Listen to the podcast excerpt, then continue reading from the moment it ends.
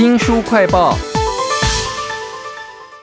现在是疫情当头哈，包括了小吃业、旅游业、住宿业都不好过，那出版业当然更不好过了。但是我们台语讲呢，怕邓秋谷点豆用啊，有很多独立的出版人呢，就算很困难，他也要展现他的活力跟想法啊。为您介绍独自公民书展这个活动，他们这次还开了一家便利店哦，请到了独立出版联盟的理事长陈夏明，你好。你好，我是夏明。是，那每一次的书展，我们都会想说你们会变什么花样啊？这一次是便利店，对，呃，据说还有冰柜啦、展示柜，还有烤番薯机啊。对，可能连关东煮机器都会有。那怎么样把书跟他们放在一起呢？因为我们每一次书展都会希望说跟一些生活的意象有一些结合，所以其实我们先前做过，可能像去年做的是消波块。好，就把消波块搬进书展这样。那也做过小酒馆，好，也做过这个板凳，好，台式的这个板凳。这一次的话，就会希望说用一个更生活一点点的方式。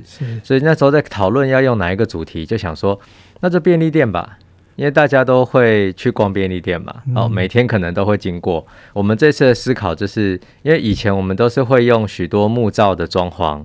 然后把它打造成可能像消波块，或者是做出某一些形式的展。但这一次我们就打算真的把超商的那些架子、卖冰棒的柜子啊，或者是饮料的柜子，都搬进来，然后用这一些电器哈，或者是它的展架来放书。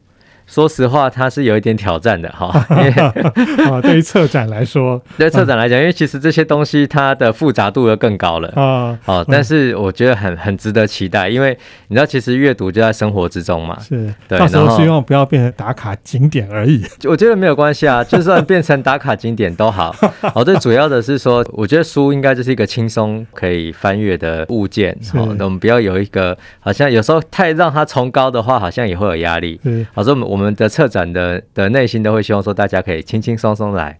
我一定要去独自便利店里头的那个烤番薯机那边拍一张，看看那个书跟那个便 烤番薯机是什么关系啊？那这一次的活动里面，其实有很多的讲座还有活动哈。对啊，我想你们这些独立出版联盟的人，脑袋里面想的应该是我们意想不到的东西吧？对。今年算是第一次要把独自公民书展把这个品牌定下来，所以以后当然就会希望说每年都可以有一个独自公民书展。那其实还不止我们独立出版联盟哦，独自公民书展里面有三个单位，一个就是独立出版联盟，一个的话是台湾独立书店文化协会，那另一个的话是 NGO 组织组成的独立公民行动。那我们每年就是这三个单位会一起策展。那我们各家的出版社哈，或者是书店呐、NGO 组织，我们都会安排各自的讲座嘛。同那除了讲座之外，我们还有办一些可能像是研讨会，但是是比较 workshop 迷你型的那一种。那像这一次的这个独立书店文化协会，他们有一个蛮特别的工作坊，叫做台湾诊断书系列工作坊。因为你知道独立书店，他们一直会思考说，书店这个产业好像在这几年有很多辛苦的地方。那这个辛苦的地方可能不只是经营的问题啊，有可能就是一些呃社会的一些转变，然后我们可能没有跟上，或者是什么啊，或者是一些呃不公平的方式造成的。所以等于就透过这样的工作坊，让大家可以好好的讨论。是。然后像南方家园出版社，他们也有一个比较特别的，就是呃去讨论叙利亚难民，好，透过桌游的游戏，然后来进行这个难民议题的讨论。好，这样的工作坊也是蛮有趣的。是我突然想到，那个电商不是有时候打折扣，让独立书店很难过吗？也许也可以有一些创意来展现一下。对对对，这次介绍叫做“独自公民书展”啊，里面还有很多很有趣的活动。那我觉得邀请的单位。也是一个特点，有很多香港我从来没听过的出版社，对，还有像我们其实新书快要介绍很多出版社，从来都没有邀过书林，哎，我很好奇你们请他们来介绍了什么书呢？书林其实算是非常厉害的出版社啊，他其实也。几十年了，哦，他一直很强，他的强项就是做英文转译或者是学术转译的书籍。我以前也在苏林上班过，对对对。然后他做的影评书也是一流的。他在公馆有个苏林书店嘛，所以他们就是把这个呃苏林书店里面比较重要的一些品相就带来，像是他们的麦克米伦字典。好，那个字典真的是非常的经典。然后他同时间也会举办一些讲座，好，那这个讲座就会跟英文的文学有关系，嗯所以他们的强项就是这些文学或学术类型的。然后刚才提到香港出版社嘛，像这次有字花，字花是一个杂志，那它是一个我觉得质感非常好的文学杂志，它每一期的这个内容都做得很细腻，而且它跟台湾的文学杂志不太一样，它就是有一种我觉得更纤细的那种特色。然后更敏感一点点，我我很难用，你知道，这有点艺术，有点比较难这样形容。嗯但我觉得那是一个很值得收藏的杂志。所以说，我觉得这一次其实还有一个香港出版社叫亮光，他们专门就是做可能像填词人周耀辉啊、林夕啊这些很有名的作词人，他都是在那边出书的。是，所以这一次如果你来我们独自公民书展，也可以看到这些书籍。是除了这些外来的出版社，我想也可以看到独立出版联盟在最近的一些出版品。那有一些出版品呢，我看的时候觉得很有趣，像什么有一个作者叫做乌鸟鸟，不知道会。怎样。